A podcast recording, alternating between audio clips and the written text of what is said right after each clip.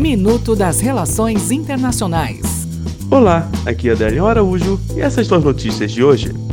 Estados Unidos, o governo norte-americano anunciou nesta sexta-feira a aplicação de sanções contra o Banco Central Iraniano, o Fundo Nacional de Desenvolvimento do Irã e outra empresa baseada no país asiático, de acordo com um comunicado de imprensa do Tesouro Americano. Conflito.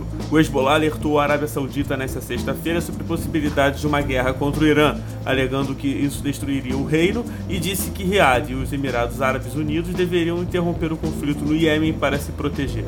Catar. Centenas de trabalhadores imigrantes no Catar ficaram sem salários e muitos foram forçados a retomar para seus países de origem sem compensação. Apesar de reformas recentes com o objetivo de melhorar direitos de trabalhadores, afirmou a Anistia Internacional em relatório. Até o próximo minuto. Enquanto isso, aproveite mais conteúdo no portal seire.news.